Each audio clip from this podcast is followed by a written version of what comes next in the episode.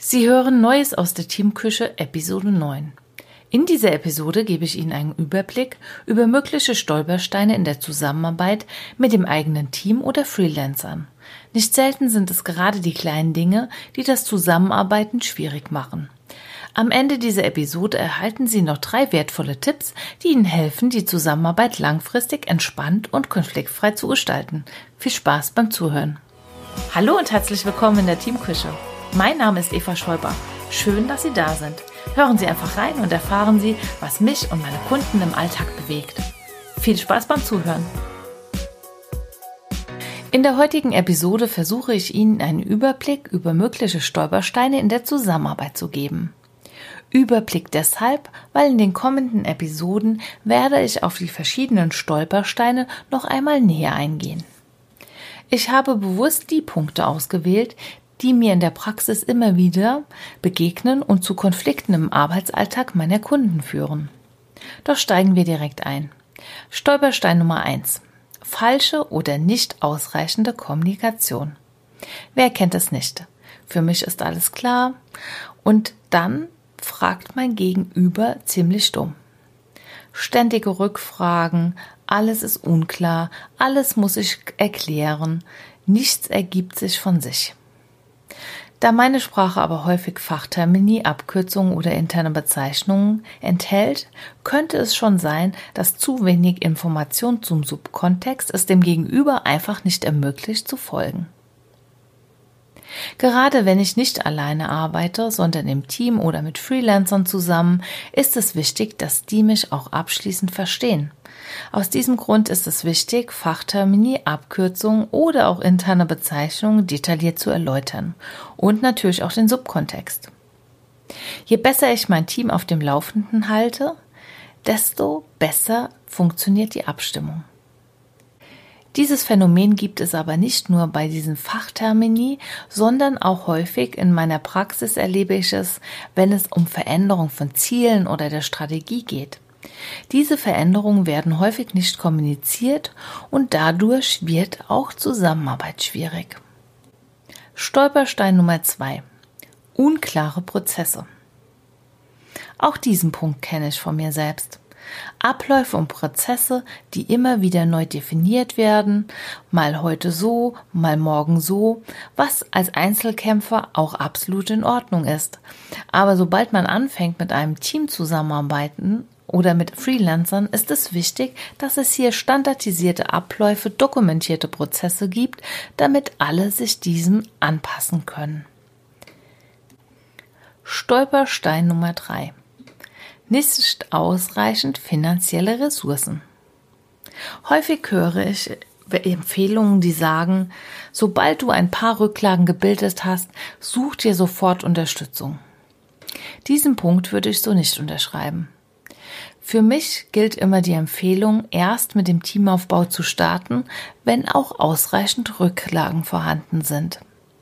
Es gibt nichts Schlimmeres, als wenn der Druck steigt, der finanzielle Druck und damit auch die Erwartungen an das Teammitglied. Je höher der finanzielle Druck, desto mehr muss ein Teammitglied leisten, damit es sich sozusagen lohnt. Und gerade in der Anfangszeit wird dieses Kosten-Nutzen-Verhältnis nicht wirklich optimal sein. Stolperstein Nummer 4. Überraschende Zusatzkosten. Neue Programme, Lizenzgebühren, Zertifizierungskosten oder Kosten für Weiterbildung sind Kosten, die auch mit jedem neuen Mitarbeiter anfallen. Gerade diese Kosten werden so schnell nicht berücksichtigt. Kosten für die Einarbeitung hingegen sind schon im Fokus. Bitte denken Sie aber daran, dass gerade zu Beginn einer Zusammenarbeit diese Kosten sprunghaft ansteigen. Stolpernde Stein Nummer 5. Erwartungen und Kompetenzen passen nicht zusammen. Je besser ich mich im Vorfeld vorbereite, desto weniger Probleme gibt es zu diesem Punkt. Habe ich jedoch im Vorfeld meine Hausaufgaben nicht gemacht, kann es ganz schön knirschen im Gebälk, wie es so schön heißt.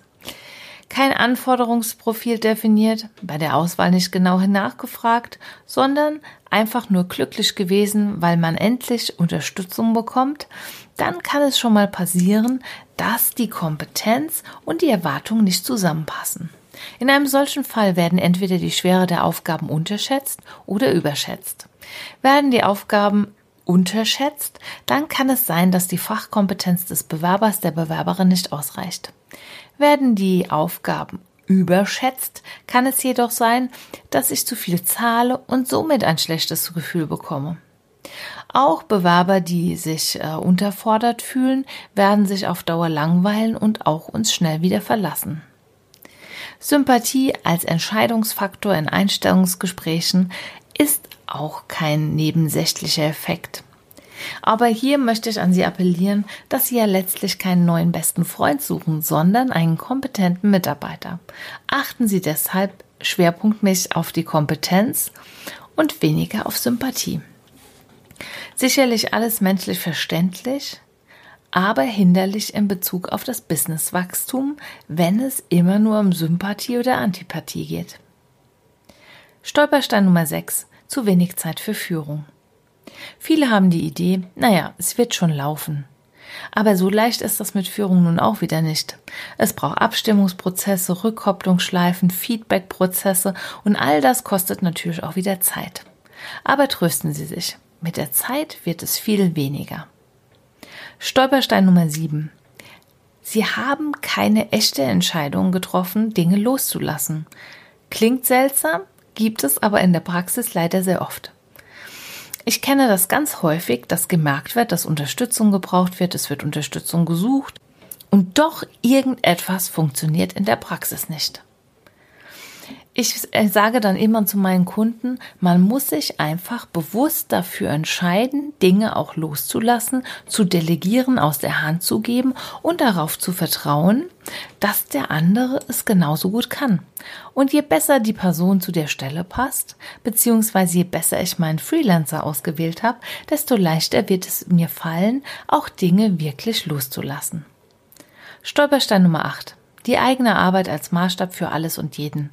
Da ist der wieder der eigene Anspruch. Eigentlich kann ich es doch am besten. Und wenn ich es schon delegiere oder abgebe, tja, dann muss es mindestens so gut erledigt sein, wie ich es könnte. Das ist aber leider ein Irrglaube. Bitte machen Sie sich von der Idee frei, dass jemand Ihnen nur das Wasser reichen könnte. Das waren die acht wichtigsten Stolpersteine aus der Praxis. In den kommenden Wochen werde ich immer wieder in meinen Episoden über diese Stolpersteine detailliert berichten, weil ich denke, es lohnt sich, zu den jeweiligen Stolpersteinen noch einmal näher hinzusehen. Und nun, wie versprochen, aber noch drei erste Tipps, die Ihnen helfen können, die Zusammenarbeit langfristig entspannt und konfliktfrei zu gestalten. Tipp Nummer eins: Vereinbaren Sie regelmäßig feste Teammeetings oder Abstimmungsgespräche auch wenn sie in Anführungszeichen nur mit einem virtuellen Team zusammenarbeiten oder punktuell Unterstützung haben, ist das notwendig, um am Ball zu bleiben und im Dialog zu sein. Tipp Nummer zwei: Sprechen Sie Irritationen oder Dinge, die nicht so gut laufen, zeitnah an.